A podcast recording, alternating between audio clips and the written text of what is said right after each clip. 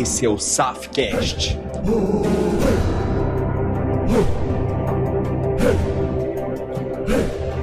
Um podcast para você que deseja criar uma mentalidade empreendedora de sucesso e enriquecimento. Vem!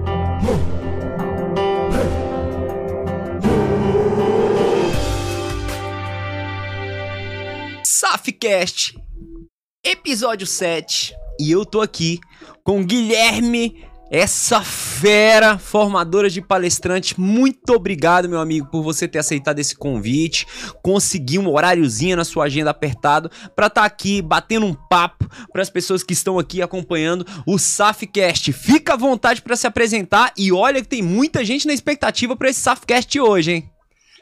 Fala, meu irmão, show de bola. Cara, eu que agradeço a oportunidade, agradeço o convite. Para mim é, é, um momento incrível poder compartilhar isso aqui com as pessoas.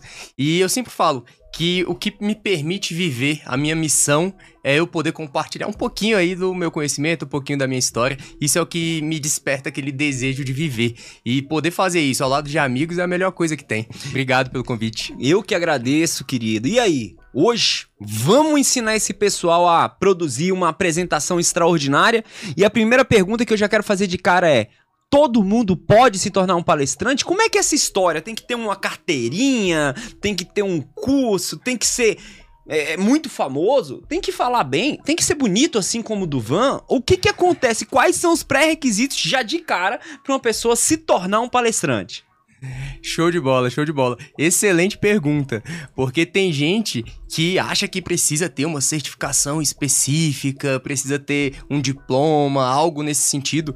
Por quê? Aquele mito da construção de autoridade. Vamos pensar coisa de 40, 50 anos atrás. A época dos nossos pais entrando no mercado de trabalho. Cara, naquel, naquele momento, quem tinha um diploma de nível superior, por exemplo, uma pós-graduação, já era um baita diferencial no, no mercado. A pessoa conseguia pegar o, o, diploma dela e utilizar isso como uma referência de autoridade, de credibilidade. E o tempo foi passando, chegou a internet, acelerou o acesso à informação, o acesso ao conhecimento, e o diploma deixou de ser um sinônimo de autoridade ou de credibilidade. Então a gente observa hoje, pô, vamos pegar agora aqui, ó, pós-pandemia, um número gigante de digital influencers que surgiram, por exemplo. Tem pessoas que não têm sequer formação em uma área específica e elas acabam eh, gerando muito mais valor do que muitos profissionais formados. Então, o grande ponto para ser um palestrante não é a sua formação técnica específica, por exemplo. É óbvio que isso é importante, mas mais importante do que um certificado, uma carteirinha, um diploma ou algo do tipo, é o conhecimento. É a pessoa se apropriar daquele conhecimento que ela tem, da história de vida dela. Cara, quantas e quantas vezes a gente não supera desafios na vida pessoal, no dia a dia, e às vezes a gente deixa aquilo guardado, né? As sete chaves, a gente quer isso, a nossa vulnerabilidade, o que é normal de qualquer ser humano. E quando a gente expõe isso para as pessoas, às vezes a nossa história ela é, tem poder para gerar uma palestra incrível. Então pode ser um conteúdo que pode se tornar monetizado, pode se tornar um negócio altamente lucrativo, mas às vezes as pessoas ficam com um certo receio de, de se apropriar dessas situações, dessas questões, né? Que são a própria história e o próprio conhecimento, as próprias experiências. Mas uma vez que a pessoa entende o poder que esse conhecimento dela, que essas experiências dela tem, ela pode ir pro mercado aí e gerar muito valor para a sociedade. Muito louco pensar nisso, né? Pensar que alguns anos atrás é, nós não tínhamos a possibilidade de ter voz.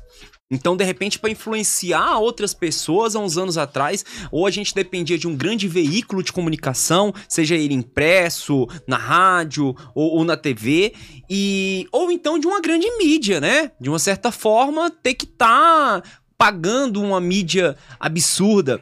E hoje a internet realmente ela ela ela, foi muito obrigado, Duvan. Papel e caneta que o Duvan tá trazendo pra gente. A, internet, de uma certa forma, ela foi disruptiva. Ela, ela deu voz aos anônimos.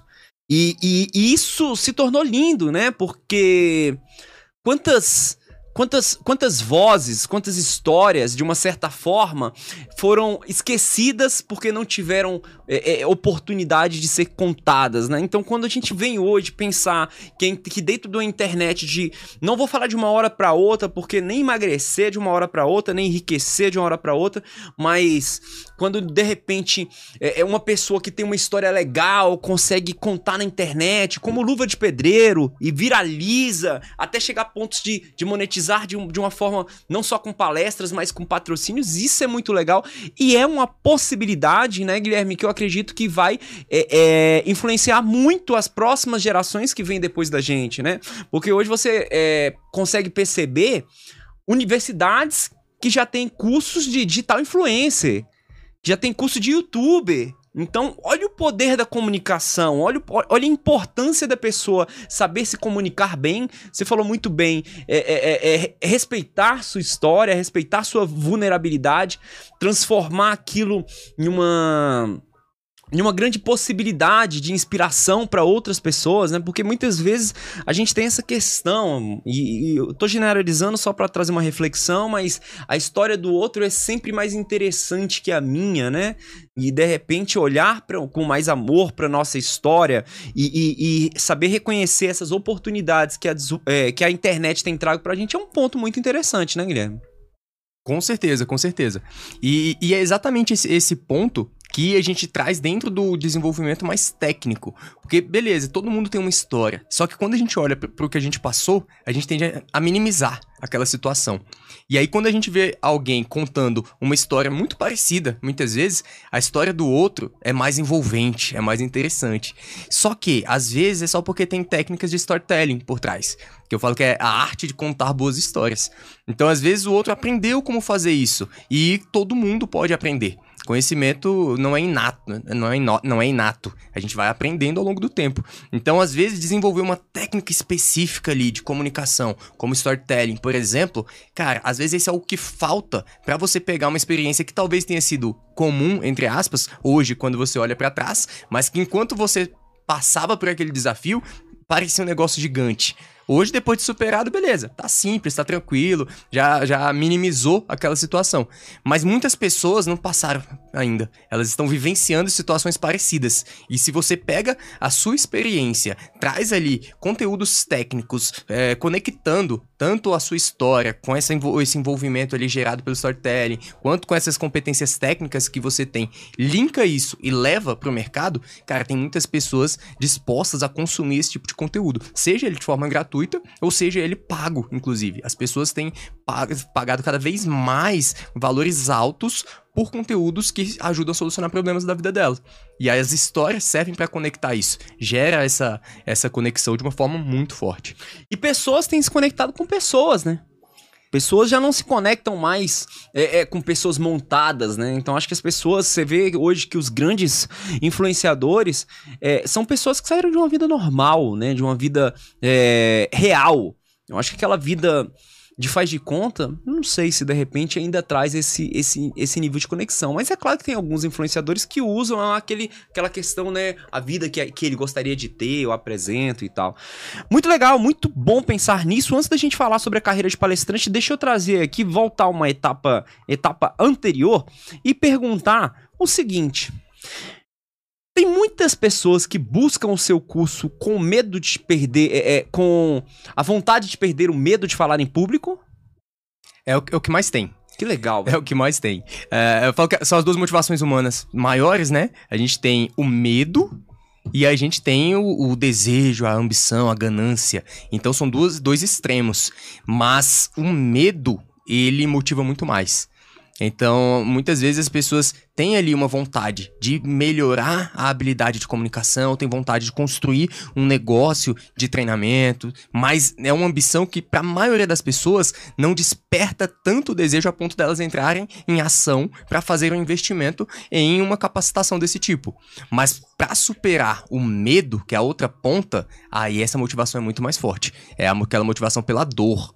A pessoa ela tem uma dor tão forte que gera um, um sentimento que ela hum, é levada a agir. E aí ela investe mais em, capacitação. E aí, ao longo de todo o desenvolvimento, ela supera o desafio de falar uh, em público, supera o desafio da, de não conseguir se comunicar com qualidade.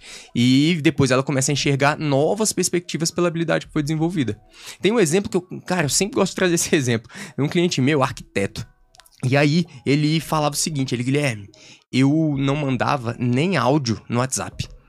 Eu, por quê? Ele, não, eu não gosto da minha voz, me dava tremedeira quando eu escutava o meu áudio. Hoje, ele grava vídeo, hoje ele faz o comercial da empresa dele. Que legal. Então ele tá diretamente na linha de frente se comunicando com a galera. Então é, é esse tipo de, de história que é o que mais me motiva a, a continuar a, levando esse conhecimento para as pessoas. Então, muito legal. Vamos supor que tem alguém que está acompanhando o Safcast, um podcast que vale mais que uma mentoria, e ele tem medo de falar em público. Qual seria um, o, o, o que, que ele poderia fazer agora para ter uma. É claro que não, não é uma transformação tão real quanto a pessoa que passa por um treinamento, que passou por um acompanhamento, por dinâmicas, muitas vezes até de forte impacto emocional, enfim. Mas o que, que ele poderia fazer tecnicamente para começar a perder esse medo e de repente, como esse arquiteto que nem gravava áudio, agora está começando a, a, a, a gravar os próprios áudios, perdendo esse medo, né? Legal, legal. Cara, antes de mais nada, a gente tem que entender, né, de onde que vem isso. Então, são crenças formadas na, na mente da pessoa, crenças realmente enraizadas, que vêm de duas formas. A gente tem as crenças formadas através da repetição coisas que a gente ouviu muito ou que aconteceram muitas vezes na nossa vida e a gente internaliza aquilo como verdade. É uma das formas do cérebro economizar energia, né? Não precisa ficar pensando em tudo o tempo todo. Cara, se isso acontece com muita frequência, o cérebro já internaliza como aquilo, como aquilo sendo uma verdade absoluta. Então a repetição é uma das formas. E a outra forma é o forte impacto emocional. Às vezes, uma situação que gerou um estresse emocional gigante e aquilo ficou marcado na mente da pessoa. E quando a gente pensa em comunicação, essa parte de falar em público, cara, é muito forte o quanto que a gente tem experiências negativas na infância. Pensa comigo, a, as pessoas perguntam, ah, Guilherme, falar em público é dom? Aí eu falo, cara, é um dom, só que é um dom que todo mundo tem. Todo mundo de, tem essa, esse potencial incubado. Só que a grande maioria das pessoas resolve não desenvolver. E às vezes resolve inconscientemente. Então pensa numa criança ali, um ano e meio, dois, três anos de idade, aprendendo a falar. Essa criança, ela fala bastante, ela quer contar todas as experiências dela na escolinha, quer contar tudo o que aconteceu com os amiguinhos, ela fala um monte de coisa e ela fala em qualquer lugar. Então, muitas vezes vai estar um grupo de adultos conversando, a criança vai chegar vai contar uma história que pode ser até constrangedora para os adultos, porque ela vai falar sem aquele filtro, ela não tem maturidade pra, e nem discernimento para entender o que, que pode o que, que não pode ser falado, o que, que é conveniente o que, que não é. Ela sai somente falando. E aí ela começa a ser podada. É os pais, não, não pode falar, sai daqui, deixa que a gente fala depois. Ah, essa criança fala pelos cotovelos. Então ela começa a ter, pela repetição, várias situações negativas referente a falar em público. E aí vai pra escola. Na escola, começa a ter isso também. São os professores que inibem as conversas, de uma forma que às vezes é, é constrangedora para o aluno. São os coleguinhas que fazem piadas que muitas vezes são bem maldosas. E tudo isso vai gerando impacto emocional na, na criança criança e adolescente principalmente, né? Aí isso vai criando um impacto emocional que vai sendo levado para a vida. Então a gente tem que trabalhar em cima dessas questões. Então como que eu gosto de fazer? Eu gosto de trabalhar racionalmente, por isso que eu quis trazer toda essa explicação. É a gente né? Isso, cognitivamente. E a gente entendeu o, o, onde que tá por trás do ponto de vista racional. Cara, cientificamente falando, é isso aqui. Então, beleza, entendi que é a parte racional da coisa. Só que o racional, ele serve pra gente poder falar sobre isso. Agora, para a gente poder vivenciar isso, somente o entendimento racional não resolve. Aí a gente tem que ter um trabalho emocional. E aí, respondendo a sua pergunta agora, de forma objetiva, do ponto de vista técnico. Não, mas eu achei a contextualização fantástica. Inclusive, trouxe, anotei vários pontos aqui que, que são importantes a gente falar no dia de hoje. E, muito obrigado pelo seu compartilhar. Pô, show de bola, show de bola. Eu acho que é importante porque se, se a gente não contextualiza, acaba não gerando aquele ímpeto pra pessoa agir. Ela às vezes entra naquela vibe de achar que é balela. Ah, não, essa é besteira. verdade, né? Não acaba não, não olhando para pro aspecto de uma forma mais é, é, profunda. Mas dá a sua resposta, porque senão eu já ia entrar num, num, num ponto aqui que eu considero muito importante, que é essa questão da repressão na infância. Isso aqui, cara, eu. Mas eu vou deixar primeiro depois, porque isso aqui já vai dar um outro pano pra manga, não vai, Duvan? Ah, legal, legal. Não, então vou, vou, vou responder e depois a gente entra nesse ponto. Top. É, eu, eu gosto de responder eu- com a parte científica. Uhum. Então, eu, eu não sei quantos aqui conhecem o TED Talks, que é, é uma empresa que faz é, eventos de palestras pelo mundo todo e são palestras de no máximo 18 minutos. E aí tem uma ciência por trás dos 18 minutos, que é, é melhora a absorção do conhecimento, as pessoas ficam bem focadas durante todo o tempo da palestra, e aí eles trazem pessoas altamente gabaritadas para poderem fazer essas palestras. Pô, Bill Gates já palestrou no TED, vários nomes de peso. E aí tem uma pesquisadora, a Amy Cuddy, que ela fez o TED em 2012. Olha que loucura, 10 anos atrás. Ela é fantástica. Ela é sensacional, cara. 10 anos atrás ela fez um TED. E aí a palestra dela viralizou. Porque ela trouxe conteúdos da ciência mostrando o quê? Cara, vamos analisar como que a postura, a linguagem corporal influencia na fala da pessoa, na- no comportamento um da dos- pessoa. dos mais fantásticos que eu vi até hoje. Eu concordo. Pra mim também foi um dos melhores. Pra mim foi um dos melhores. E aí, é, eu recomendo que você que tá nos, nos ouvindo aí ou nos assistindo, pesquise pra poder assistir essas palestras. Elas são disponíveis na internet gratuitamente, você consegue ah, ter acesso a esse conteúdo. Mas trazendo de forma objetiva, como é que foi o estudo? Ela dividiu em três grupos de pessoas. E aí tinham grupos de pessoas que tinham que fazer uma postura de poder, que eles chamaram. Essa postura de poder são aquelas Paulo poses. Vieira ama esses trem, né? É, e, e é isso que é legal, cara. Dez anos depois, e a gente ainda consegue ver pouquíssimas pessoas que se apropriaram desse conteúdo pra poder levar isso pra sociedade. E o Paulo Vieira é um deles. Ele se apropriou e falou, cara, vamos levar isso pras pessoas.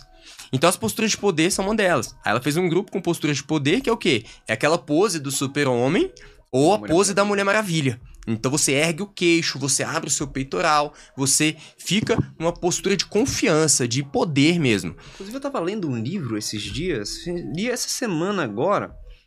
Deixa eu dar uma olhada no nome do autor. É, essas- As 12 Regras de Ouro. Você Já leu esse livro? Cara, eu não li. Acho que é, é Jordan Peterson, se eu não me engano, Isso, não é? Isso. Eu não li ainda, tá na minha agora listinha. Pra não falar besteira aqui, ó. Aqui está, vamos lá, vamos lá, vamos lá, vamos lá, vamos lá, vamos lá.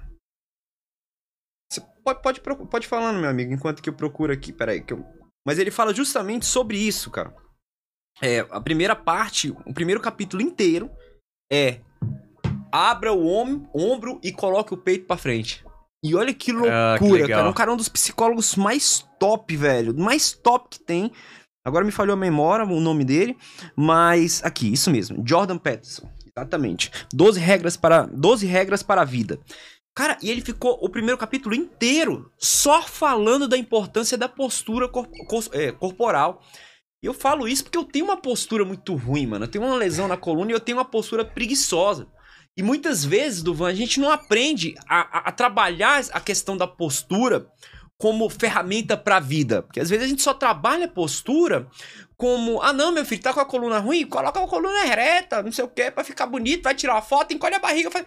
Quando de repente, trazendo disso que você tá falando, é algo de comunicação. Em comunicação a gente tá o tempo todo falando sobre isso, né, velho?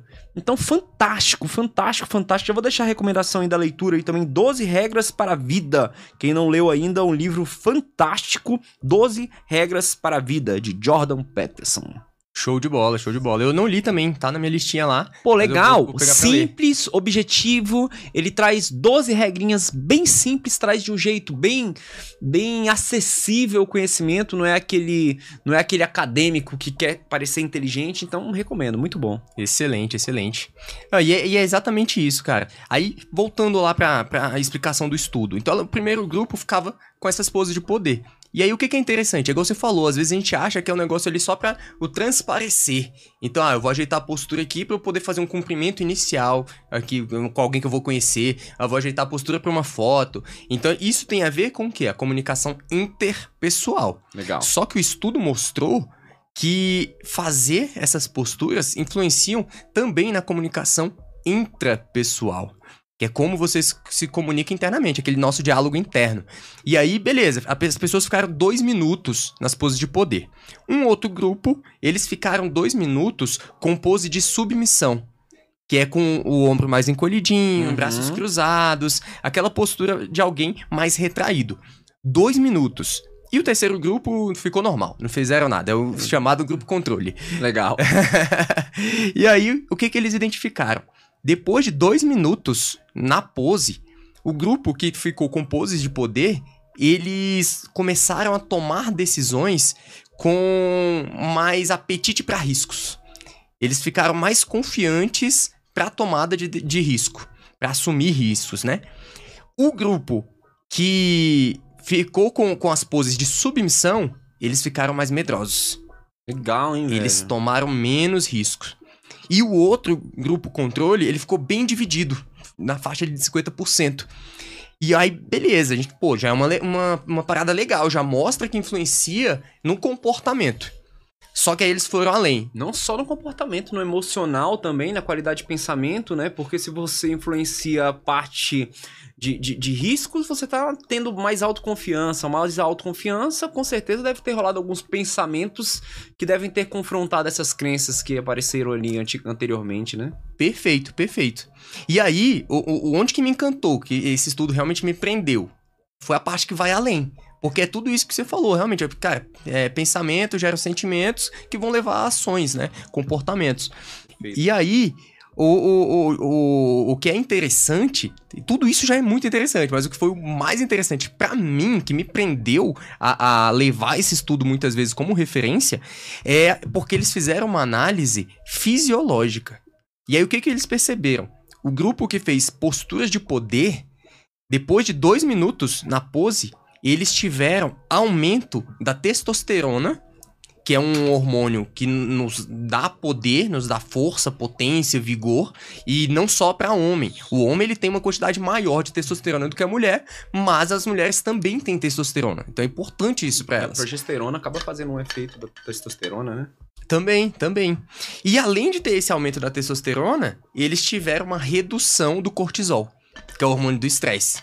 Olha que loucura. Aí foram observar o, o grupo que fez a pose de submissão. Foi justamente o oposto. A testosterona deles diminuiu, ou seja, eles ficaram com menos vigor, menos vontade de fazer as coisas, e isso, por exemplo, influencia até na, na rotina da galera. Tem gente que, ah, eu não consigo fazer atividade física. Mas às vezes a pessoa vive em uma postura de submissão. Cara, se você mudar, você começa a ter uma elevação ali da testosterona que vai te dar mais energia, vai te dar mais disposição, mais vitalidade.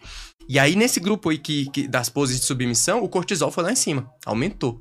No grupo controle, ficou igual. É um grupo controle mesmo. Controle tanto faz, né, meu amigo? O O, con- o controle tá sempre igual, né, Duvan? É tipo o mediano. Tá sempre igual. Igual o São Paulo ali, sempre na metade da tabela ali e nunca vai pra nada. Nunca vai pra cima, nunca vai pra baixo, né? Quantas vezes a gente vive a nossa vida de uma forma controlável, né? Então, meu amigo, abre mão da porra do controle e começa a ir atrás daquilo que você nasceu pra ter, né, mano? E sem Exato. criar expectativas, né? Porque muitas vezes nascer, aquilo nasceu pra ter, ah, vai gerar uma responsabilidade. É, cara, é você que vai definir. Sucesso pra você é sucesso. Escreve o que é sucesso aí e vai atrás do teu sucesso. Então, grupo controle sempre vai ser o grupo controle. Sempre vai ter. o- Fica aí, ó. Os, é, é os famosos potoqueiros, né? Ele fica ali olhando a coisa e não faz nada, né? É a média, é a média É mesmo. a média. É só pra provar que o que deu diferença foi a metodologia, não foi é, simplesmente estar na média, estar no controle. É, isso é muito louco, velho. É muito legal pensar sobre isso, porque aqui você já consegue mostrar o quanto a nossa comunicação influencia no nosso padrão mental, no nosso padrão comportamental e no nosso padrão também de resultados. Mas uma coisa que me preocupou na sua fala, e é que eu vou retomar isso, é essa questão da, da, da, da origem desses medos, né? A gente tá falando sobre medo, logo logo a gente vai falar um pouquinho sobre como construir, questão, é um pouquinho de como construir autoridade também como palestrante, mas não adianta a gente partir da, da educação de base. Então, só trazendo um alinhamento aqui, quando ele fala de crenças, cre- segundo Tony Robbins, crenças são filtros pré-arranjados que fazem que você enxergue o mundo do seu jeito.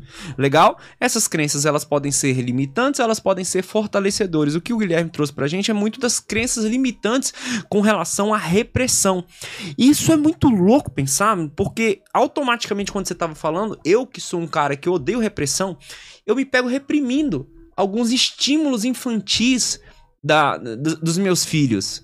Então, é muito é muito importante a gente gerar esse senso de responsabilização que essas crenças, na maioria das vezes, elas são formadas pra gente que é pai, que é mãe.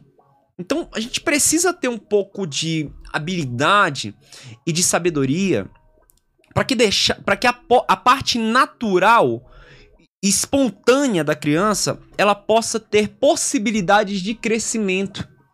Não só reprimir, não só mandar o menino pro TikTok, não só mandar o menino pro Instagram, não só mandar o menino ver desenho. Nós precisamos ter a intenção que quem. A, a- a- ter a, a visão que quem educa não é a escola. A escola dá um suporte educacional. A educação e muitas dessas crenças são, são, são formadas pelo, pela nossa falta de atenção mesmo. Então, de, de olhar, de estimular. Ah, meu filho tá cantando. Pô, você canta bem, né? Pode estar falando, fala aqui. E, e- e sem julgar. Colocando pureza no olhar da criança. Porque quando a criança fala, ela fala de pureza. Ela não, não sabe se tá certo ou tá errado. E o certo e o errado o que é, se não a visão de uma pessoa que se acha dona da verdade. Então a gente precisa tomar muito cuidado com o estabelecimento de padrões, até para que a gente não gere muito desses medos. E olha só, o medo de falar em público tá entre um dos três maiores medos do mundo. É muito louco o quanto isso pode afetar emocionalmente, como isso pode afetar profissionalmente, até mesmo na autoestima da- das pessoas, emocionalmente e profissionalmente, com medo de assumir responsabilidades, né? Com medo de, de, de se jogar, com medo de viver aquilo que, que, que ele gostaria de estar vivendo. Então, esse aqui é um ponto de muito, muito importância para você que está vendo o Safcast. Você que tem filho, cara, pagou a conta essa sacada de hoje. Cara, perfeita essa sua visão. É, é- é muito importante a gente assumir esse, essa responsabilidade por, por esse papel. Porque é, é engraçado, né? A gente se prepara pra ser profissional. A gente vai lá, busca capacitação, busca se desenvolver.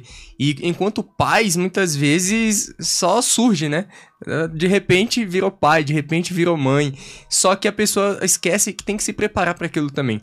Hoje, eu tava até conversando recentemente com um amigo meu, eu não tenho filhos ainda. Eu tava Ih, conversando. Deu quatro. Duvan, Tem quatro? Duvan tá na luta aí. Logo, logo chega, né, Duvan? Ah, aí sim, Duvanzão. Esse meu amigo, ele, ele tá indo pro segundo agora. Aí ele, o mais velho, tá com três anos. E aí ele tava falando o seguinte, ele falou, cara, é muito difícil educar.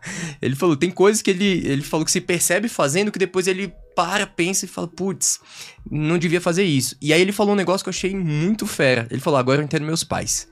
Ele falou, eu entendo decisões que meu- meus pais tomavam, só que hoje eu decido agir diferente. Perfeito. Por quê? Cara, na época dos nossos pais não tinha ah, todo esse acesso à informação. Então eles iam fazendo intuitivamente. A correção, muitas vezes, era opressora. E, essa opressão acabava afetando o resto da vida da criança. E eles não buscavam, não- nem sabiam que existia uma ciência por trás, né? Da psicologia infantil, como você vai trabalhar tudo isso, enfim. Só que hoje a gente tem acesso à informação. Então é, é legal a gente é, assumir essa responsabilidade para poder é, buscar direcionar as crianças da forma correta. Eu bato muito nessa tecla, eu sou, eu sou muito crítico ao sistema educacional. Porque É um, muitas. é um sistema fálido, né, meu? É, exato. Muitas coisas que a gente sofre na vida profissional vêm lá de trás, do sistema educacional falido mesmo e tal. Eu comecei a Mas. fazer só um, um, uma aspas. aqui. Comecei a fazer uma faculdade, não vou falar onde foi a faculdade, nem vou falar os, é, enfim, os professores, mas, cara, eu queria muito conhecimento da psicologia. Cara, eu comecei a fazer uma faculdade que eu abandonei a faculdade no primeiro, primeiro mês. Mas por que, Paulo? Porque ia contra tudo aquilo que eu acreditava como estilo de vida. Uhum. Então a gente precisa, e não, perceba, não estou falando que o conhecimento da psicologia ia contra o estilo de vida. Mas é, a forma como muitas vezes é repassada é esquisita. Por exemplo, eu chego na faculdade às 7, saio de lá às 10 e meia. Pra muitas vezes eu ter um conteúdo que poderia ser passado em 20 minutos. Uhum. Primeiro ponto, assim, de, de observação. Segundo ponto, cara, comecei a ter aula com alguns assistentes sociais, que é um- uma profissão linda, maravilhosa, mas que em algum momento começou a falar que a meritocracia era algo ruim. Então a gente também precisa escolher muito bem com quem, por onde a gente quer aprender, com quem que a gente quer aprender. E não é que esteja errado, às vezes não está correlacionado com o seu estilo de vida. Então, só uma observação aqui que realmente, às vezes, busca a fonte alinhada aos seus valores para você não ter dor de cabeça depois.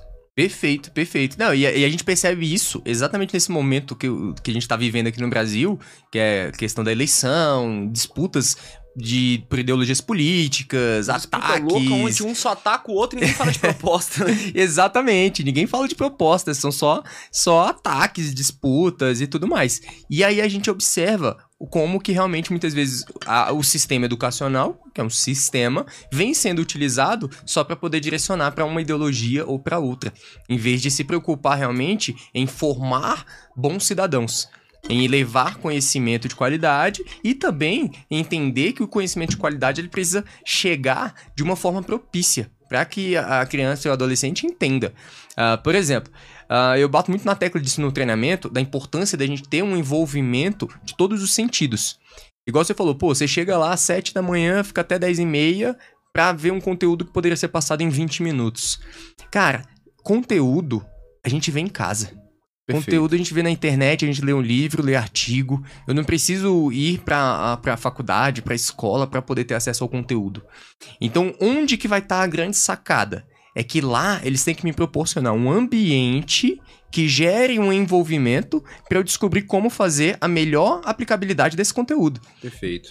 E é isso que, que falha muitas vezes. A gente ainda vê nas escolas aí, na faculdade também, ah, um sistema em que o aluno chega só para aprender de forma passiva. Ele chega, senta e fica só ouvindo o professor cuspindo o conteúdo. E muitas vezes o professor não se preocupou em fazer o primeiro ponto básico da comunicação, que é gerar conexão com quem está do outro lado. Perfeito. Deixa eu mudar um pouquinho de assunto aqui, Gui, aproveitar que você tá aqui com a gente, quebrando tudo. E quais são os principais erros da pessoa que quer começar a desenvolver a carreira de palestrante? Ah, show de bola. Excelente pergunta, hein? Show, valeu. Cara, eu- acho que o, o primeiro ponto que pega na galera é a falta de autoco- autoconfiança. Isso é muito forte. E aí, muitas vezes, a, a pessoa ela começa com um planejamento menor ou com metas menores do que ela poderia. Então, eu acho que o primeiro ponto é sonhar baixo. É não enxergar a perspectiva que esse mercado pode proporcionar. E aí entra aquilo que a gente chama da síndrome do impostor, né? Às vezes a pessoa, pô, mas eu preciso ler um livro a mais. Ah, eu preciso é, fazer uma faculdade a mais. Preciso um curso a mais. Então, muitas vezes a pessoa vai buscando cada vez mais conhecimentos e ela fica travada antes de expelir esse conhecimento, jogar para o mundo o que ela aprendeu da forma dela, com as conexões que ela fez na mente dela. Então, eu acho que falta essa confiança para as pessoas jogarem mais conteúdo. É, um, um ponto muito forte que a gente vê quando pensa aí em desenvolver uma carreira como palestrante é a construção de autoridade, que vai de encontro àquela primeira pergunta que você fez, né? Que eu falei sobre os diplomas. Pra gente construir autoridade, nesse nosso tempo de internet, principalmente, o caminho mais rápido é gerar conteúdo de valor. É justamente isso aqui que, que você faz aqui no Safcast, trazendo uma galera pra gente poder ah, impactar positivamente a vida das pessoas, gratuitamente. Gratuitamente isso é feito e as pessoas começam a olhar pra você, por exemplo, pra quem tá compartilhando o conteúdo, como uma pessoa que tem credibilidade. E aí essa credibilidade, ela é fundamental.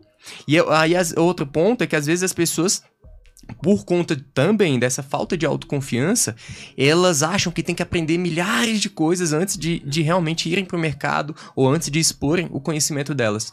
E aí, pensando na internet, tá? Porque eu, eu trabalho com a parte de treinamento de palestrantes, pensando no palco, só que ah, o celular também hoje ele é um baita palco. Com certeza. é um palco, né? Que tá disponível pra todo mundo. Exatamente. E aí a gente tem as técnicas também para poder lidar com esse palco. E aí muitas vezes a pessoa trava porque ela entende a a perspectiva por trás dessa ferramenta. Aí ela fala, ai meu Deus, eu tenho que aprender a fazer tráfego pago. Aí alguém fala de tráfego orgânico, ah, eu tenho que aprender tráfego Quer orgânico. fazer tudo, né? Ela quer fazer tudo. Aí daqui a pouco, ah, eu tenho que aprender copywriting. Aí ela quer aprender copy. E começa a querer aprender um monte de outras coisas ficar técnicas. Parecendo com aquela pessoa que tem um capacete, né? Quer ficar com a cabeça desse tamanho de conhecimento. E ela não vai nem ter tempo para poder aplicar. E pensando na construção de uma carreira sólida, construção de um negócio de sucesso nesse segmento, ela vai ter que delegar, cara. Ela tem que focar no que ela é boa. Qual que é o conhecimento técnico que você tem? Qual que é, é o ponto que as suas histórias vão conectar para levar um conteúdo que realmente capacita as outras pessoas a superarem desafios? É aqui que você tem que focar. É que você é bom e você vai se tornar ótimo com a prática, com o estudo, com a- a- a- o treinamento que vem no dia a dia. Só que as pessoas acabam querendo abraçar tudo. Então, cara, foca no que você é bom e o resto vai delegando. Contrata uma pessoa pra fazer o copy, contrata uma pessoa pra Perfeito. fazer o tráfego, vai terceirizando, vai construindo um negócio mesmo. E é possível iniciar dentro dos treinamentos, das palestras. Eu comecei assim, sem ter uma equipe gigante e sem entender nada de tráfego e de copy. Eu fui aprender isso depois ao longo do tempo. E eu também não aprendi a ponto de me tornar o melhor gestor de tráfego. Não. Eu aprendi a ponto de eu conseguir cobrar as pessoas que, a- a- porque eu terceirizei o serviço. Até porque senão você vai ser um especialista em marketing, não um palestrante, né? Exato, exato. E, e quando a pessoa pensa em entrar nesse mercado, cara, vai pro mercado. Coloca a cara, expõe conteúdo, faz oferta. As pessoas têm medo de fazer oferta, né? Tem medo de vender. É muito louco isso. Que vai diretamente ao- de encontro ao medo de falar em público. É o medo da rejeição, né? É o medo, exatamente. As pessoas têm muito medo de ser rejeitada, de ser julgada, de ser criticada. Exatamente. E é um medo tão idiota, mano, porque alguém já está te julgando agora. Aham. Alguém já está falando que você não é um cara capacitado. Então, por exemplo, eu mesmo tenho um jeito muito doido. Muitas vezes, quando eu começo a fazer as palestras, as pessoas, cara, esse cara é maluco. E, tá tudo bem. Você fala, eu sou maluco mesmo. Porque só um maluco sobe em cima pra fazer aquilo que eu estou fazendo e você tem vontade de fazer. Então, é muito louco de pensar nisso. Pensar que o julgamento, a rejeição, a crítica, ela não, não, é, é, não condiz com você. Ela fala muito mais sobre o outro. Porque quem tá te julgando, ele só consegue julgar com base no parâmetro que ele tem, que tá dentro da própria cabeça, no sistema de crenças e por aí vai. Então, se você fosse se preocupar o tempo inteiro com. Ai meu Deus, vai dar certo? Será que é o momento? Eu sou o tipo de cara que eu penso assim: a autoconfiança ela vem a partir da ação. Agora, não existe ação sem preparação. Então, esse é o grande ponto que você trouxe muito bem com a questão do planejamento. Não existe ação sem preparação. O Japa estava aqui semana passada com a gente e ele falou: Cara, a oportunidade sempre aparece. Esteja preparado. Perfeito. E isso é um ponto muito legal, assim. Estar preparado, mas não deixar que essa preparação te gere insegurança, essa síndrome do impostor. Ah, é o momento ideal porque alguém vai falar. Qual é o momento ideal? Agora. Hoje. É o único momento que existe. O resto pode acontecer. E se não acontecer?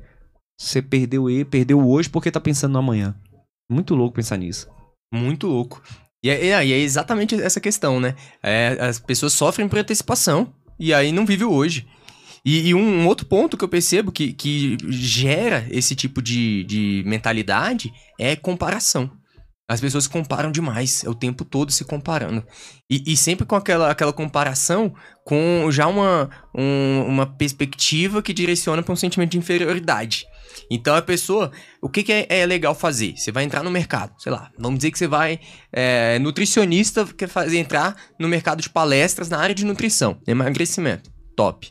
Aí o que, que a pessoa vai fazer? É legal você fazer um benchmarking, ver quem é que tá nesse mercado, quem são os top players, Estudos de mercado, né? um estudo de mercado. Só que aí a pessoa, em vez de usar esse estudo de mercado pra ela se aprimorar e ser mais assertiva nas ações dela, o que, que ela faz? Ela usa pra se inferiorizar.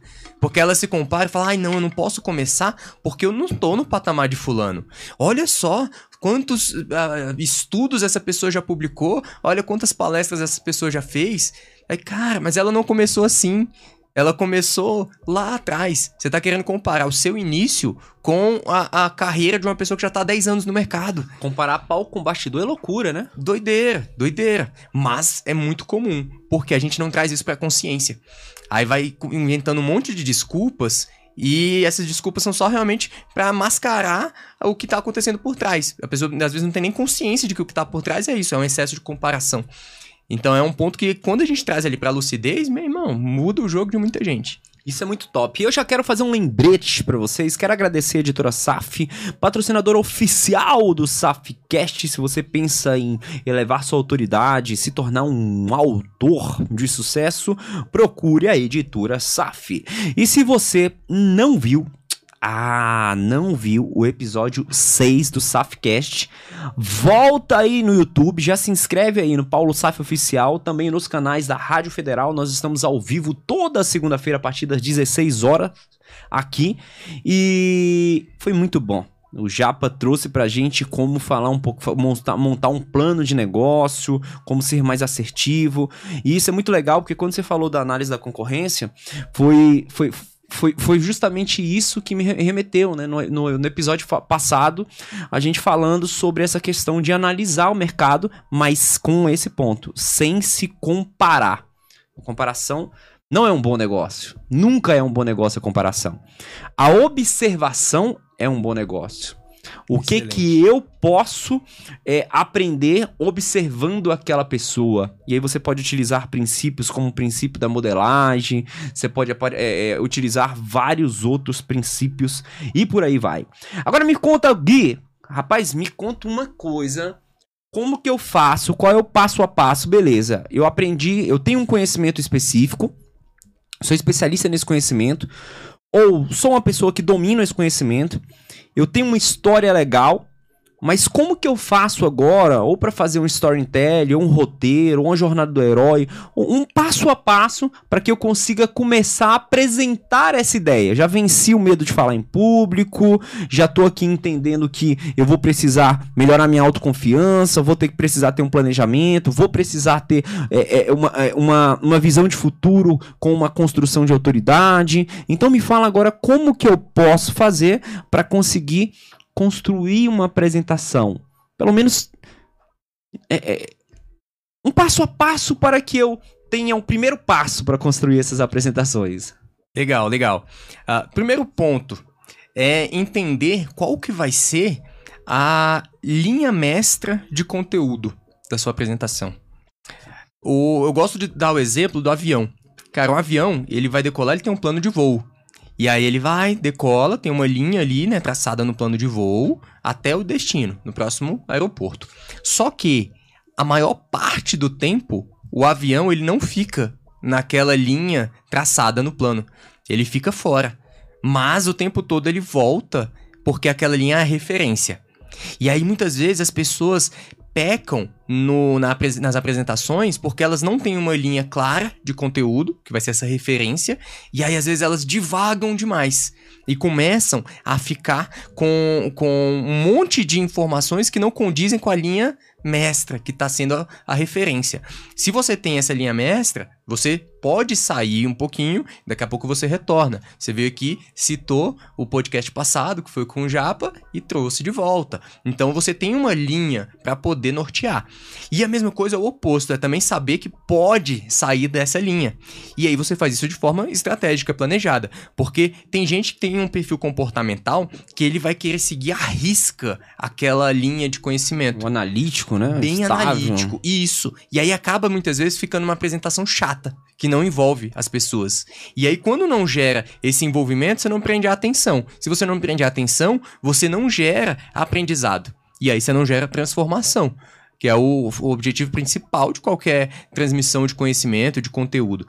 E aí, então, o foco é você ter essa linha que vai nortear e planejar, inclusive, saídas. Que vão ser o quê? Cara, vou bolar ou vou lembrar de uma história que aconteceu para eu poder usar como exemplo, como uma analogia para esse conhecimento técnico aqui que eu estou trazendo. Aí você vai pro outro lado e explica de repente um estudo você traz dados estatísticos para referenciar com uma forma mais lógica, mais racional, aquele conteúdo. Dessa forma, você já gerou envolvimento no emocional e no racional da pessoa. O primeiro ponto é isso: é sempre ter uma linha mestra que vai nortear o caminho da apresentação e planejar formas de envolver tanto o lado emocional quanto o racional de quem está envolvido ali na apresentação, de quem está assistindo à apresentação. Entendendo isso, você já vai para outro game. Você já começa a jogar de uma forma mais profissional. Já passa a gerar um envolvimento uh, integral no participante que está sentado ali. E isso aumenta a retenção de conhecimento por parte dele de uma forma gigantesca.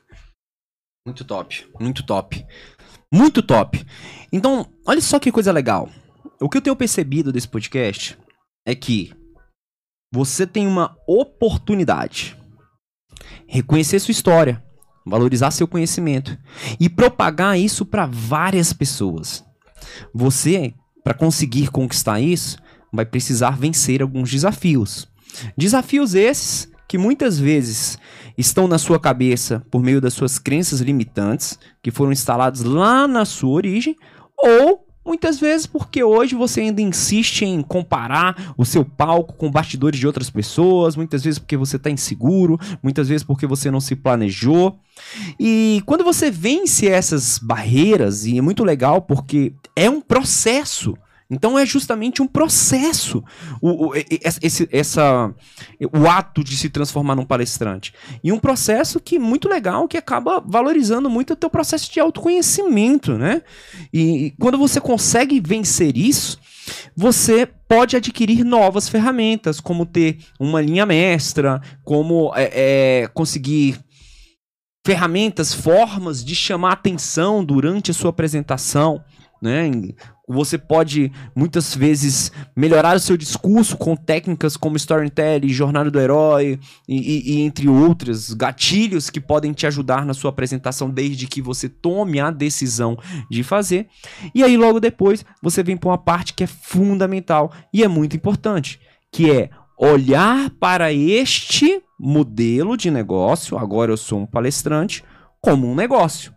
Um negócio que precisa de investimento, um negócio que precisa de lucro, um negócio que precisa de planejamento, um negócio que vai precisar de um bom comercial, um negócio. E, e por aí vai, né? Porque se não é eu sou palestrante, mas espera aí, para ser um negócio precisa dar lucros.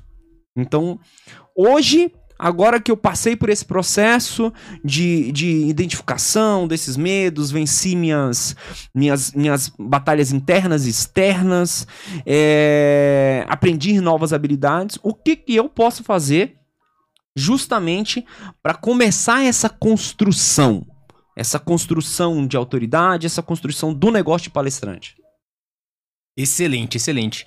Cara, eu gostei muito desse ponto porque pega exatamente em uma dor que eu tive quando eu fui começar. Uh, eu vou, vou, compartilhar aqui rap rapidamente um pouquinho da, da, minha história, como eu iniciei na parte de palestras, que foi o seguinte. Cara, isso aqui poucas pessoas sabem até hoje em dia.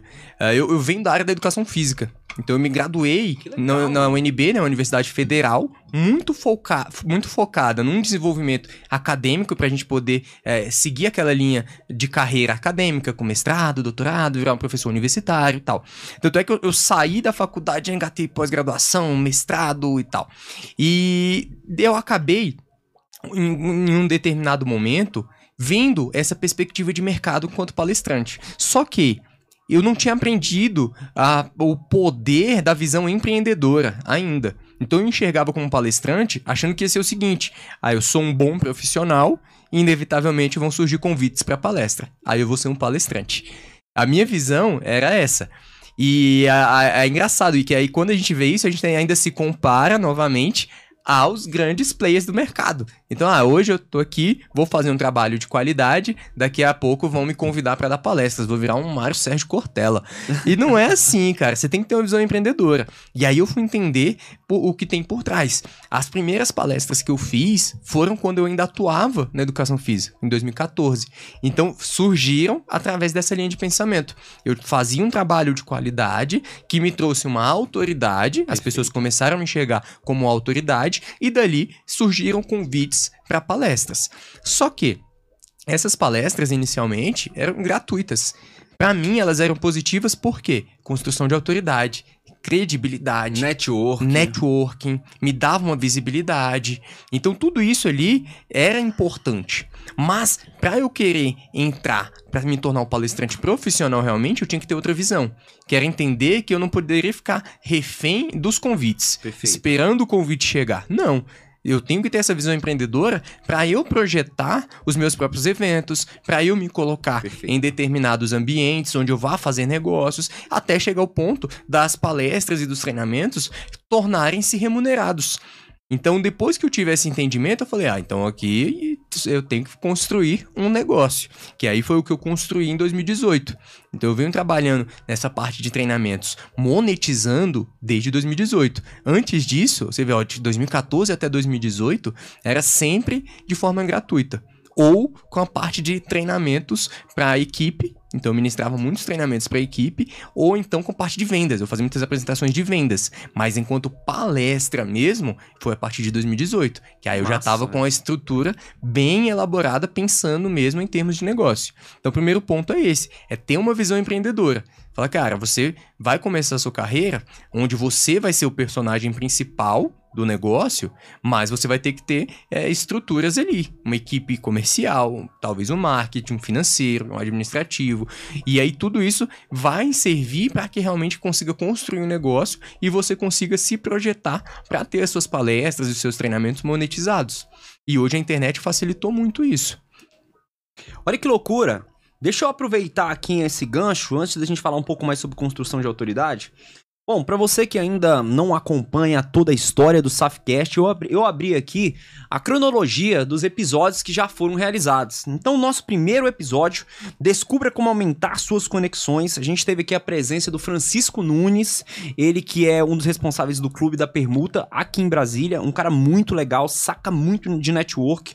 Então, já linkando com o que o Gui tá falando aqui, seguinte, se você quer melhorar seu network, e como ele acabou de fazer no, no evento, onde ele começou a produzir, onde ele começou a fazer, cara, então você vai ter algumas estratégias muito relevantes nesse primeiro podcast. No segundo podcast, nós tivemos aqui a participação da Camila Bidão, falando um pouquinho sobre liderança e gestão de pessoas, o que é fundamental. Você viu que o Gui veio falando aqui, olha, daqui a pouco você vai ter a sua equipe, você vai liderar. E, cara, ser um palestrante muitas vezes é liderar um público. Então é fundamental que você tenha alguns conhecimentos. É muito legal ver isso aqui, Duvan, porque é, olhando a cronologia de todos os nossos episódios, cara, dá pra ver muito conteúdo pro cara sair do, de onde que ele tá e pra um próximo nível, né? No terceiro episódio, a gente falou com o Ed Rocha como a PNL pode alavancar suas vendas. Então o Gui tá falando aqui, olha, daqui a um momento você vai ter que vender suas palestras. Até pra pessoa ir gratuitamente na sua palestra, você tem que fazer uma venda, porque ela tem várias outras oportunidades de coisas que ela pode fazer.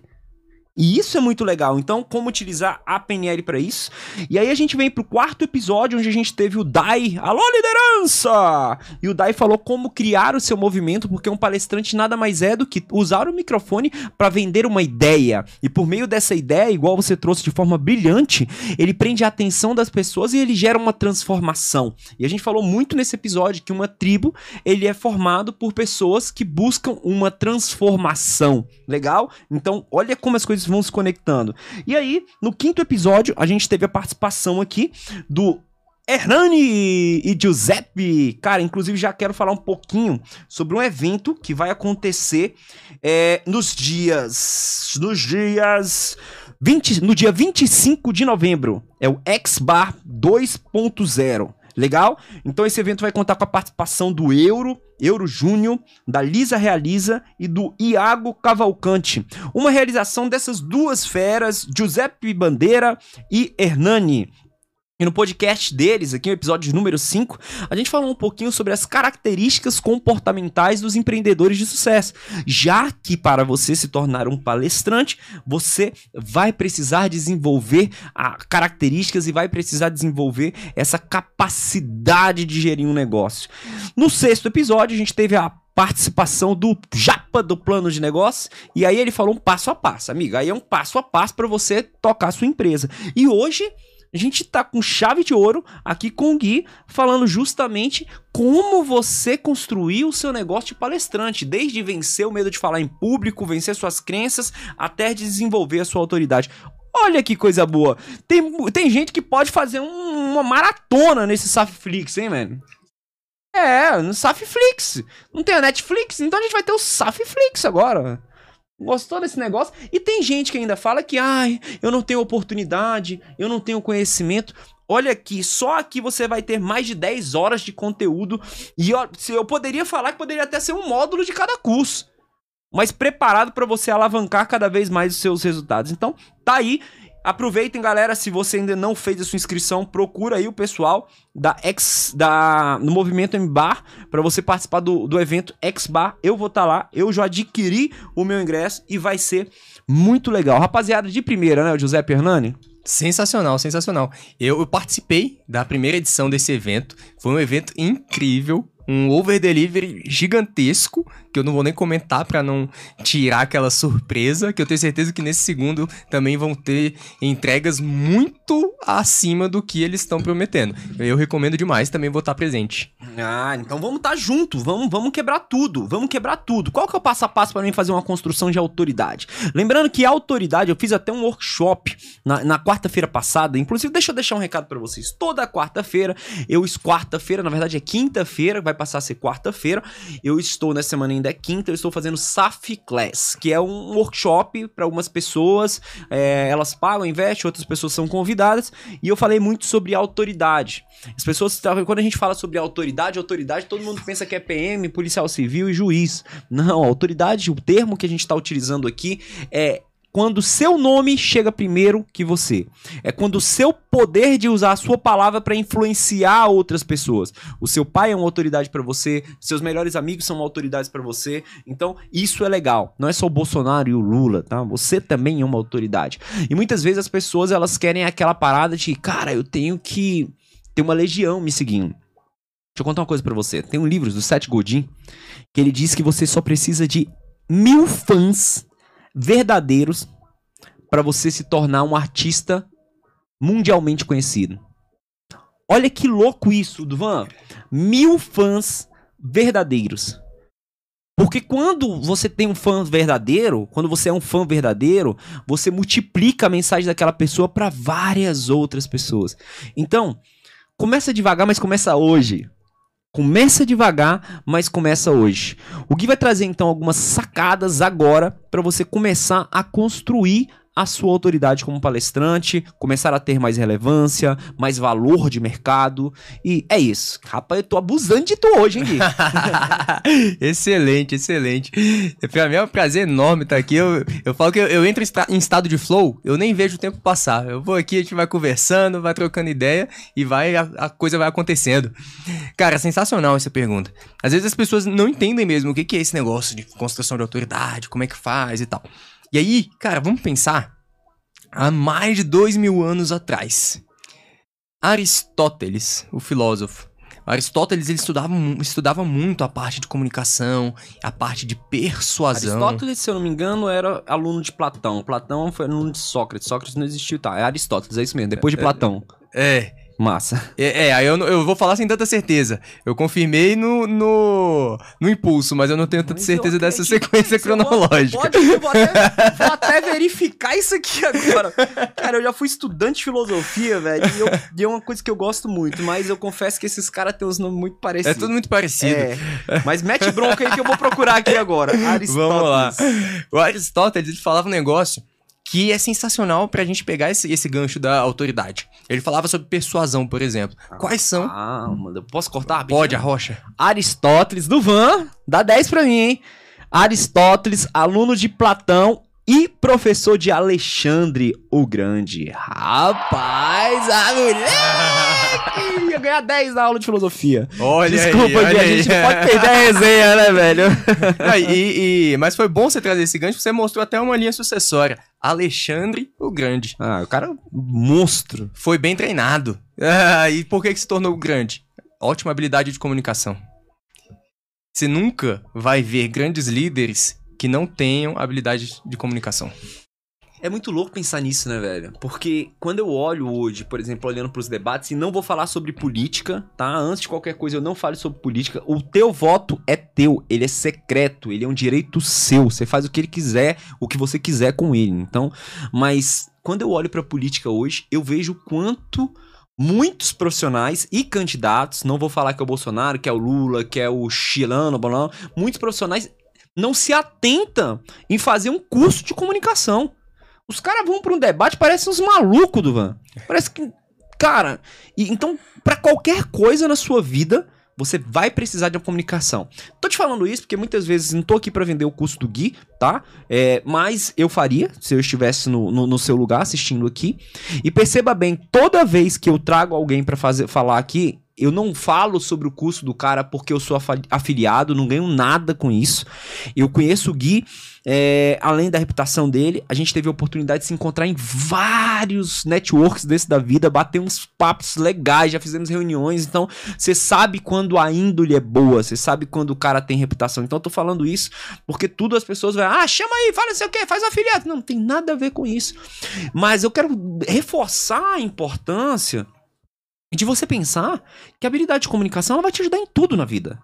Tudo, tudo. Em tudo, em tudo. Tudo, tudo, tudo, tudo, cara. Quando você pensa em Aristóteles, a galera o tempo todo estudando a questão da comunicação, né? Da oratória. Né? Exato. Né? Isso é muito legal, velho. Eu tava até lendo um livro esses dias.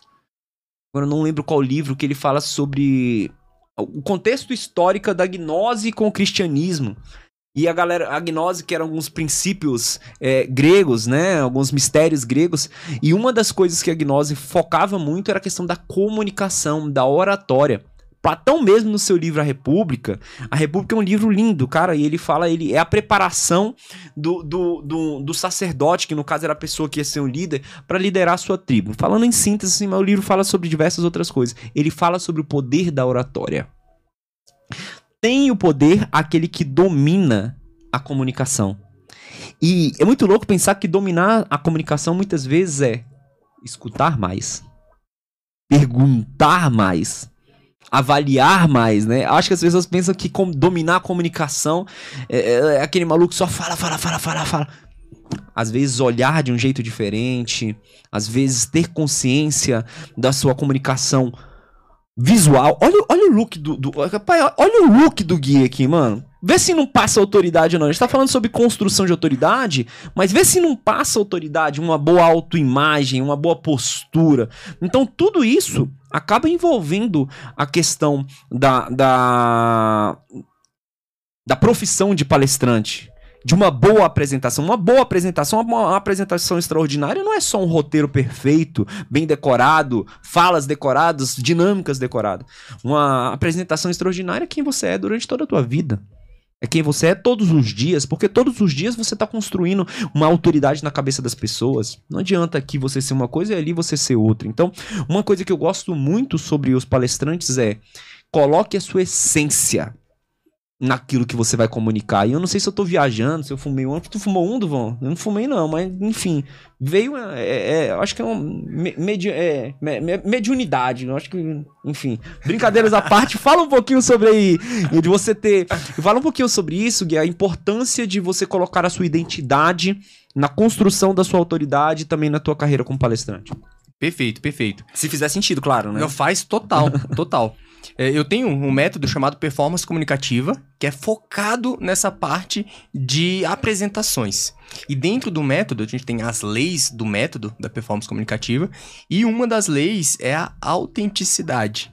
Massa. Só que eu botei um complemento, que é a autenticidade estratégica estratégica. Perfeito. Não é você simplesmente pegar e falar, ah, é porque eu sou Vou assim. vender pulseirinha na praia. e tá tudo bem. Mas usa uma estratégia por trás. não pode ser simplesmente, ah, é porque eu sou assim. E aí a pessoa se torna grossa, mal educada, não se desenvolve, né, trata os outros mal, faz apresentações chatas, ah, porque eu sou assim. Não. Coloca a sua autenticidade, mas usa ela de forma estratégica.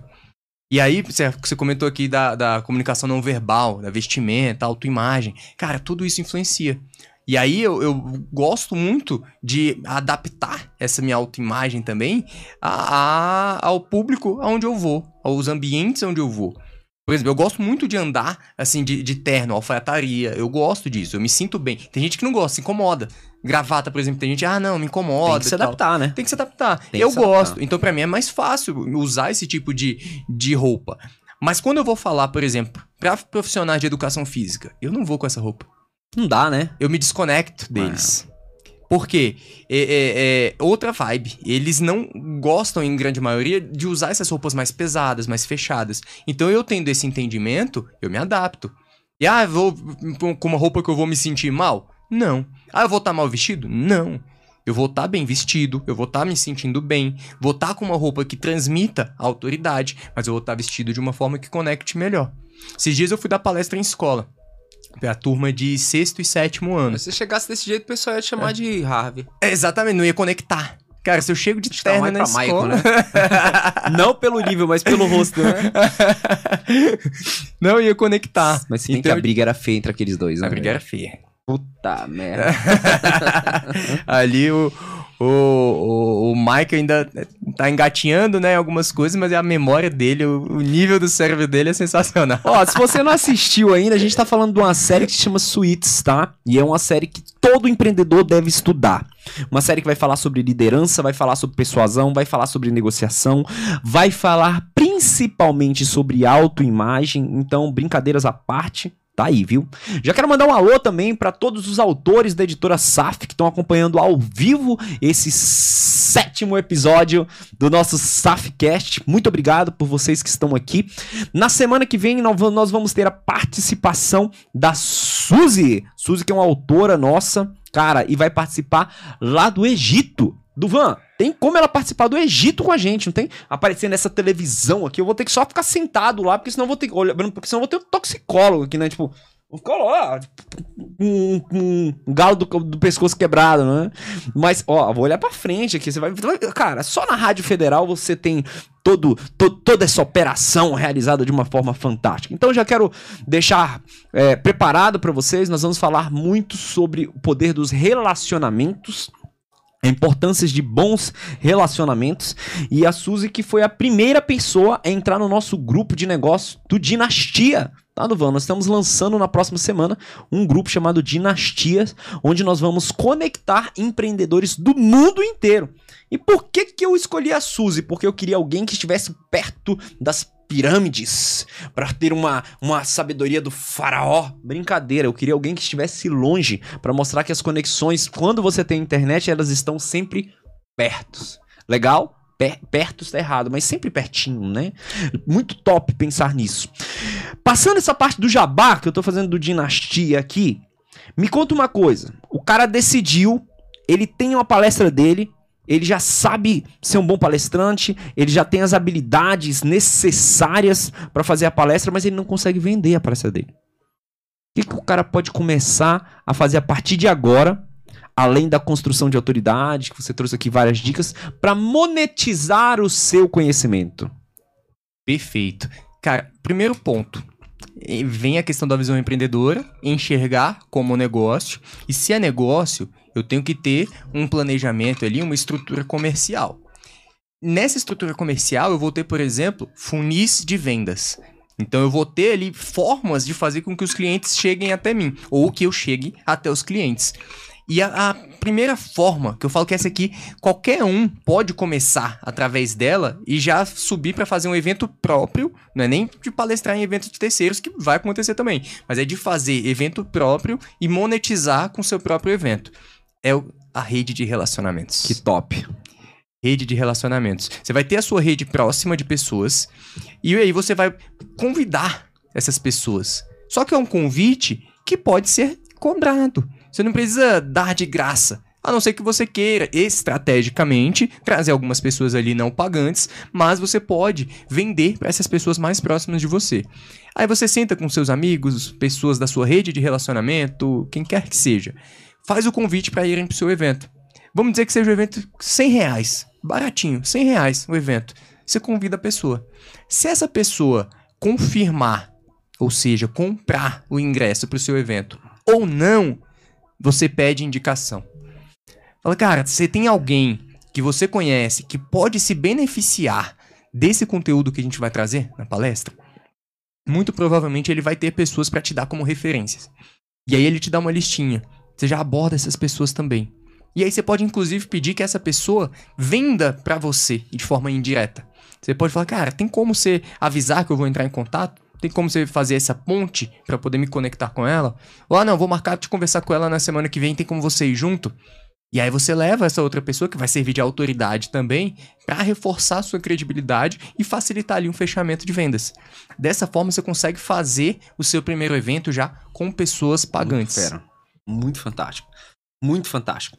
E assim, gente, eu vou reforçar uma coisa que o Gui trouxe aqui, que é o seguinte: você não precisa ser autoridade para milhares de pessoas no Instagram. Você só precisa ser de uma para você monetizar o seu negócio. Um mais um são duas pessoas. Nossa, descobriu o mundo. Não, mas é só para falar que duas pessoas trazem mais duas. E aí você já tem quatro pessoas. Então o segredo tá na rotina, na constância. 1% melhor a cada dia. Não é parar hoje. Ah, cansei, esse negócio não dá certo. Já pensou se o Neymar tivesse pensado assim? Michael Jordan, entre outros? Então, pensem nisso. Busquem bons, mentores de vendas. Ele acabou de trazer uma estratégia muito top, que é uma, uma, estratégia de você criar o seu próprio evento. Dentro desse próprio evento, você pode vender um produto de maior valor, e isso é muito bacana e é muito top. Eu tinha separado aqui sete elementos da comunicação tá? Só para contextualizar um pouco. Primeiro elemento da comunicação, a própria comunicação. Comunicação não é aquilo que eu comunico, é aquilo que a outra pessoa percebe. E como palestrante, a gente já falou sobre isso aqui hoje, cara, você vai fazer isso o tempo inteiro de forma verbal e de forma não verbal. De forma ativa e de forma passiva. Segundo elemento da comunicação, o próprio emissor. Ou seja, você que vai preparar essa comunicação para chegar diretamente na sua persona, no seu o representante ideal do seu nicho, aquele cara que realmente vai se conectar com a sua mensagem. Porque não adianta também você, um cara que vai falar sobre Bolsonaro numa legião de petistas, estou dando um exemplo, ou você vai falar sobre macumba para evangélicos. Então, alinhar a sua comunicação ao do teu público-alvo é fundamental. Terceiro elemento, receptor. Receptor é aquele cara que está recebendo. Geralmente é o Duvan. O Duvan adora receber, né, Duvan? Além disso, nós temos o quarto ponto que é a mensagem. Mensagem é a comunicação que você vai passar. Então, esse é um ponto muito legal de você pensar para deixar muito claro quais transformações a sua ideia vai gerar no seu receptor, no seu público. Qual a sua causa? Qual o seu grande porquê? Qual a sua grande transformação? Por que, que as pessoas deveriam parar para te escutar? Depois nós temos aqui como quinto elemento o código. Então, código são signos. É aquilo que você vai utilizar, são as características, aquilo que você vai utilizar para construir a sua comunicação. Por fim, nós são seis elementos, eu pulei algum aqui, enfim. É, por fim, nós temos aqui aquilo que é a questão do can, os canais de comunicações. Então vou fazer isso por livro, jornal, podcast. Cara, e perceba, você tem vários canais de comunicações online e offline. Então vai começar a construir sua autoridade, você tem o seu Instagram, LinkedIn, Safcast, né? Cara, você é Safcast para ficar na cabeça do povo. Então, busque ter esse planejamento de como a sua mensagem vai chegar no seu receptor ideal, como a sua comunicação vai chegar no seu receptor ideal. Nós temos também, para finalizar, o contexto, legal, que é o contexto da situação, aquele contexto que vai ser gerado, e os ruídos da comunicação, para você estar tá antenado naquilo que possa atrapalhar a sua comunicação. Legal, então são sete elementos. Isso é legal já refletir sobre isso. É claro que o Gui traz esses e outros assuntos dentro dos treinamentos dele, mas já é legal para você começar a pensar. Então, no dia de hoje, a gente já falou sobre o medo de falar em público, já falou um pouquinho sobre as crenças limitantes já falamos um pouquinho do poder de você reconhecer seu conhecimento, é, sua própria história, buscar técnicas como storytelling, técnicas comprovadas. O Gui trouxe aqui pra gente a palavra, a palavra do TED, né? A palestra do TED da Amy.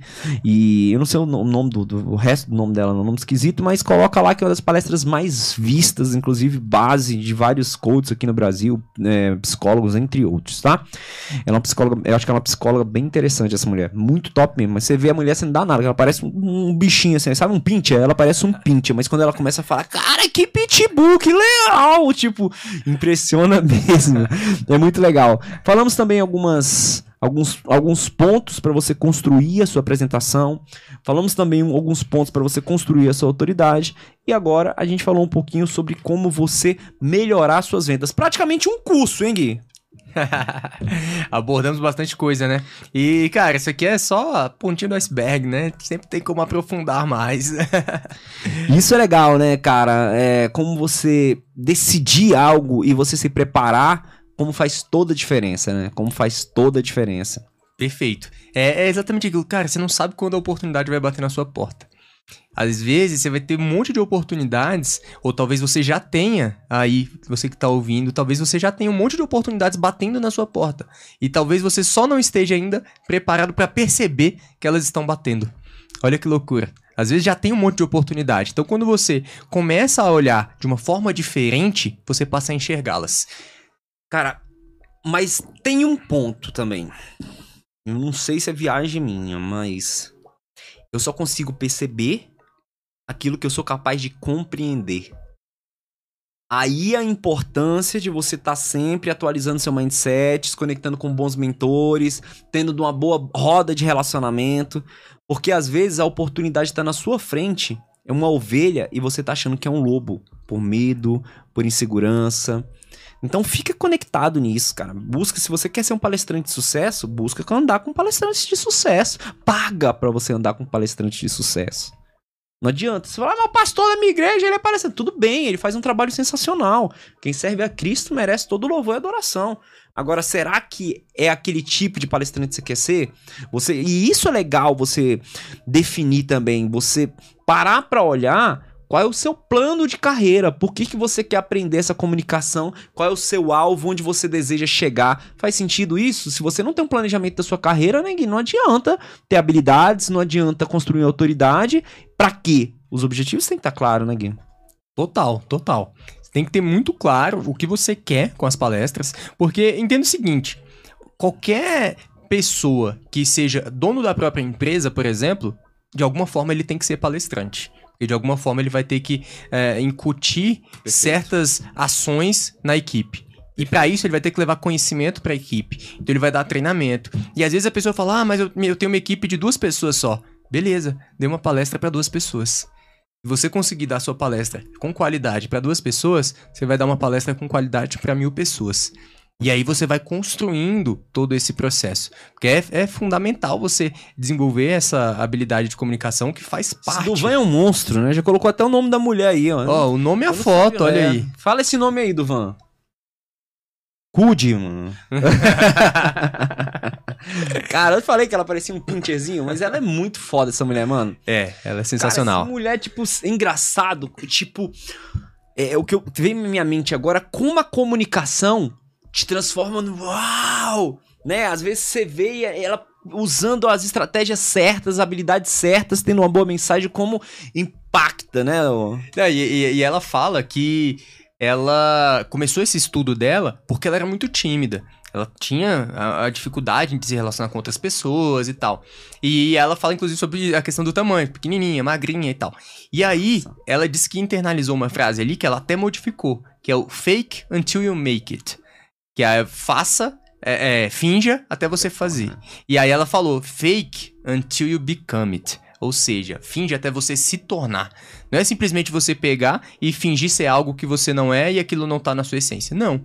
Você vai trazendo, você falou muito bem da modelagem, de se cercar de pessoas ali que podem te fazer crescer de acordo com seus objetivos, você vai fazendo modelagem. Pô, tem alguém que é bom de vendas. Cara, eu vou colar nessa pessoa para poder modelar. Tem uma pessoa Aprender, que né? é, uma pessoa que é, é, é, um ótimo palestrante. Eu vou me cercar de, dessa pessoa, vou chegar perto de pessoas que têm é, boa, boa comunicação. Para quê? Modelar. Muito Só top. que quando você modela, pura e simplesmente, você é, tem uma pessoa ali que demonstra muita autoconfiança e você não tem autoconfiança.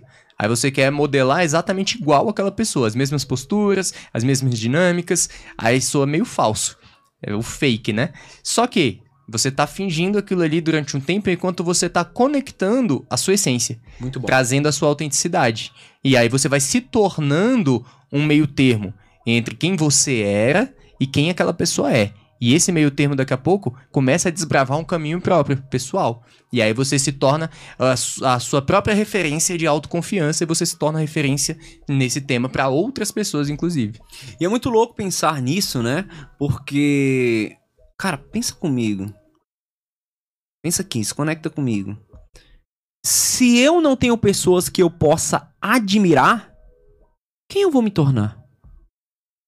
Olha que loucura, mano. Jesus Cristo mesmo teve alguns apóstolos que mudaram o mundo só modelando durante alguns anos. Então, modelar é crescer. Modelar é aprender. E, e você falou com muita, muita maestria, uma fala da, da Amy ali. meu, meu inglês é um, tem um patrocínio de inglês. Mas um, um, um, falou com muita maestria e é justamente isso, cara. Se eu não vou fingir quem eu vou me tornar. Então vamos supor, é, a ideia é mais ou menos é o seguinte: pô, eu tenho, vou dar uma referência para mim, Tony Robbins. Cara, eu vou fingir ser o cara até eu me tornar ele. Não, beleza, eu não vou fazer isso não, porque eu tenho a minha autenticidade, eu vou parar, essa parada tá errado e tal, não sei o quê. Então você tá fingindo ser quem? Porque se você não escolhe, o teu inconsciente escolhe. Uhum. E muitas vezes as nossas escolhas do inconsciente são baseadas no medo, na escassez, no sistema de sobrevivência. Então escolha o alvo. Por mais que você não se torne ele, quanto mais perto você chegar, melhor. Outro ponto interessante, eu falo sempre isso para minha equipe de vendas. Cara, você aprendeu o básico? A chutar pro gol? Não. Então não inova, amigo. Chuta pro gol até você chutar pro gol. Porque depois que aquilo se torna um conhecimento automático, que você consegue é, pré-conceber uma trilha neural que já deixou automático aquilo que você já faz, aí sim você vai inovar. O problema é que a pessoa vê o outro fazendo nesse princípio de modelagem e quer inovar sem saber o básico. Aí dá merda. Perfeito. Eu gosto de fazer uma analogia com relação a isso, trazendo das artes marciais. Massa. Cara, o faixa branca, ele vai receber um passo a passo. Você tem que fazer, é, a, sei lá, um arm lock, a chave de braço. É isso aqui que você vai fazer ele não vai tentar inovar. Porque toda vez que ele tentar inovar, vão pegar ele. Ele vai tomar um golpe. O faixa preta, ou até antes de se tornar um faixa preta, ele pode inovar. Por quê? O básico ele já dominou. Se alguém tentar pegar ele quando ele estiver inovando, ele vai saber escapar. Ele vai dar o jeito dele. E aí ele começa a encontrar diferentes caminhos para poder fazer o que o básico já entrega. Perfeito. Só que ele vai melhorando ao longo do tempo. Se você não aprender o básico, você vai buscar novos caminhos que vão te afastar do que o básico entrega. Então tem que ter essa consciência e, e eu gosto muito de bater na tecla da gente sempre é, buscar nos colocarmos em, em, eu chamo de um estado de papel em branco. Cara, imagina uma folha Humildade, em branco, né? pronta, exato, pronta para ser preenchida. Pô, se eu tô aqui batendo papo contigo, tô no estado de papel em branco. E aí tudo que você fala que vai preenchendo a folha. E aí eu tô sempre como aprendiz, podendo ir evoluindo, sempre com a mentalidade de faixa branca para poder chegar à faixa preta algum dia. Então esse é o processo. Tem uma coisa que eu gosto, é... e eu aprendi isso com o mestre, que eu sempre fui metido a muito espertão, sabe? Sabichão? Aquele cara controlador, quer saber tudo. E um mestre uma vez virou para mim e falou assim: Sabe qual é o seu problema? Eu, não, eu não tenho problema. Você ainda não aprendeu a verdadeira sabedoria daqueles que já sabem. Eu falando, cara, que viagem, agora o cara vai filosofar aqui na minha frente e tal. e a verdadeira sabedoria daqueles que já sabem é a simplicidade. A mãe da sofisticação é a simplicidade. A mãe da inovação é a simplicidade. Quando você faz de forma simples, mais sábia, você consegue tocar o coração das pessoas. Isso é excelente, foda, velho. Excelente. E quando a gente para pra olhar, é realmente isso. Toda vez que a gente quer botar uma firula a mais, não é porque vai ser mais eficiente. Em comunicação, por exemplo. Pô, tô no meio da palestra, vou fazer uma firula a mais. Eu não vou melhorar a aprendizagem daquela pessoa por conta dessa firula. É pelo ego, né? Exato, é ego. Eu vou fazer o quê? Massagear meu ego. Porque, é. Ah, fez uma dinâmica que ficou mais bonitinho. Cara, não. É, eu, eu, eu, gosto muito de, de usar uh, isso como didática quando eu falo, por exemplo, sobre slides. Ah, vou usar ou não vou utilizar slides. Ou então flip chart, vou usar ou não flip chart tal. Aí, geralmente eu trago a, a, essa visão né, com, com esses temas específicos. Mas é o seguinte, cara, eu, enquanto treinador, enquanto palestrante, mentor, eu tenho que fazer o que é o melhor para quem está do outro lado. Eu, enquanto empresário, dando um treinamento, eu tenho que fazer o que é melhor para minha equipe, para que eles internalizem o conhecimento. Não adianta eu ficar fazendo firula, trazendo um monte de coisas que vai servir só para poder facilitar a minha jornada. Não, eu tenho que facilitar a deles. Que estão ali sentados e, e, e, já gastando energia só para poder tentar internalizar um conhecimento, muitas vezes de forma passiva. O mínimo que eu tenho que fazer é buscar tornar esse processo mais fácil para quem está do outro lado. Então, a simplicidade, ela vem para isso. Simplifica para o outro. O processo de comunicação tá muito no servir, né? E quando eu sirvo, não é por mim, é pelo outro, né? Perfeito, perfeito. Eu, eu gosto muito dessa palavra de servir. Eu, eu bato muito na tecla, galera que me acompanha nas redes sociais sabe. Aproveitando que deu um gancho, cara, como é que as pessoas podem te acompanhar nas redes sociais, né, Gui? Instagram, YouTube, LinkedIn. É, o pessoal tá também perguntando com esses olhos claros se você também tá no Tinder. Brincadeira. Já passa as redes aí, pessoal. Show de bola. cara, eu, eu casei novo. Eu não peguei nem Tinder. Quando o Tinder surgiu, eu já tava fora do mercado. Tinha nem MSN mais, não. É, MSN tinha. ah, show de bola. Pessoal, arroba Guilherme Nascentes, com dois S no final, vocês vão encontrar lá. Tanto no Instagram quanto no YouTube. Olha lá, Guilherme Nascentes. Eita, já ah, coisa bonita, já tá aparecendo. Está aparecendo forte, aí embaixo aí, Guilherme Nascentes, mentor de palestrantes. Ó, que esse Duvan ele faz ao vivo ali a Rádio Federal, Excelente. Inclusive, ó, aproveitar que já foi colocado aí, você que tá assistindo, cara, me segue lá e vai na última postagem. Eu não sei quando você começar a, se, a, a seguir ou a acompanhar, qual vai ser a última postagem que é, vai estar tá lá. Pode ser Mas vai uma, em né? qualquer uma que seja a última que esteja e digita lá Safcast. Ih, Coloca essa um bônus, hein? você vai ganhar um presentinho. Vou te dar uma aula gratuita lá, um workshop que eu fiz. O nome do workshop é A Oratória de Milhões. Então digita Safcast que você vai ter acesso. Então já digita agora para você não ficar de fora dessa oportunidade, né? Aquilo que a gente tem falado, as oportunidades, elas aparecem e você tem que estar preparado para agarrar. Tem que estar preparado. Gui, obrigado por, esse, por essa tarde, obrigado por essa, essa, esse Safcast de tanto conhecimento. Cara, que, que Deus possa é, é, continuar te abençoando, que Deus possa continuar te iluminando nessa jornada. Afinal de contas, quando você dá ferramentas para que a pessoa possa multiplicar o seu dom, isso é algo genuíno, isso é dar poder para as pessoas, né? E cara, Jesus Cristo já dividiu antes e depois só com o poder da palavra. Então nós, nós temos que acreditar isso. Nós temos que buscar ser impecável com a nossa palavra, ter compromisso com a nossa palavra e saber reconhecer que a nossa palavra, a nossa palavra é um dom divino. Nossa palavra é, é um poder que nós devemos cuidar dia após dia. Então te agradeço, meu irmão, por eu por hoje. Espero que você tenha gostado de estar aqui no Safcast desculpa as brincadeiras, mas não teria graça se fosse só pra, pra falar de coisa séria. Eu acho que o legal é Falar de coisa séria brincando. ah, excelente. Amém. Obrigado. Eu que agradeço pelas palavras, por poder estar tá aqui é, compartilhando um pouco de tempo aqui contigo, com essa galera sensacional que está aqui junto. É, para mim é, é, muito bom poder servir eu gosto muito disso. E a gente tava até falando da rede social, né? Que é uma palavra que eu uso muito, essa de servir, sempre a, a aliada a gerar valor buscar gerar valor para as outras pessoas. Quanto mais valor a gente gera para os outros, mais a gente cresce. E aí tem um livro, né, um monge executivo, que o James Hunt bate muito Eu nessa tecla isso. da liderança servidora, trazendo o exemplo de Jesus Cristo, inclusive como a maior referência de líder que já existiu. E é sempre essa tecla de gerar valor, de servir aos outros. Uma cena daquele livro que remete muito do que a gente falou hoje é no momento em que o, o executivo tá ali tentando falar, falar, falar, falar, falar, e o monge ali limpando a privada, e muitas vezes sendo interrompido, cortado. Aí quando eles têm a oportunidade de conversar, ele fala, você lembra daquele momento que eu tava tentando te falar, você me interrompe? Então isso tá muito ligado à questão da comunicação. Comunicação, muitas vezes, é escutar uhum. para que deixar que seu coração, sua cabeça tire a palavra certa, né? Perfeito, exatamente isso. Então, se puder finalizar com uma mensagem aqui pra galera, pra poder sintetizar Pode isso tudo, cara. com- do jeito que você quiser. É, você manda. Internaliza isso, de gerar mais valor pras pessoas. E se aproprie da sua história e de tudo que você já vivenciou até aqui. Putz, quantas pessoas a gente vê aí que já estudam anos e anos o mesmo conteúdo, tem um conhecimento profundo sobre algo e às vezes não tem coragem de levar isso pro mercado, de expor isso pras pessoas. E eu falo o seguinte: se não for pra fazer por você, faça pelo outro. Você está sendo egoísta quando você não compartilha seu conhecimento, sua história, sua mensagem. Não é nem para você monetizar. Isso é, é- é- é uma contrapartida que pode vir a acontecer.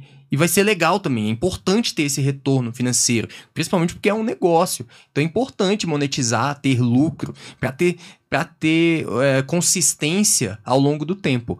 Mas faz pelo outro. Gera valor pelo outro. E aí, naturalmente, você vai crescer. Cara, quanto mais valor você gera para os outros, quanto mais pessoas você impacta positivamente, mais você é impactado positivamente de volta. É aí que você constrói seu legado, né? Eterniza o seu nome e por aí vai. Exato. Meu amigo, obrigado, Duvan. Obrigado mais uma vez por hoje. Que Safcast sensacional. Lembrando que na próxima segunda-feira, se Deus permitir, porque só Ele que permite, nós estaremos junto aqui com a Suzy, falando diretamente do Egito. E nós vamos falar sobre o poder dos relacionamentos. Vamos mudar um pouquinho a chave do Safcast, trazer agora para um aspecto pessoal. E olha que maravilha. E não só para o aspecto pessoal. Os relacionamentos são fundamentais para o sucesso de cada empresa. Então, eu garanto que vai ser muito bom. Primeira pessoa a entrar no dinas- na dinastia, primeiro dinasta, hein? Ó, rapaz, é, é muito louco pensar isso, porque algumas pessoas falam que a civilização nasceu no Egito. E nós estamos falando que o dinastia está começando no Egito. Obrigado, até a próxima, fui!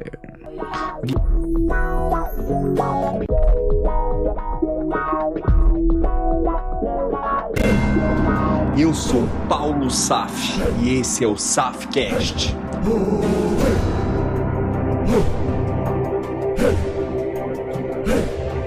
Um podcast para você que deseja criar uma mentalidade empreendedora de sucesso e enriquecimento.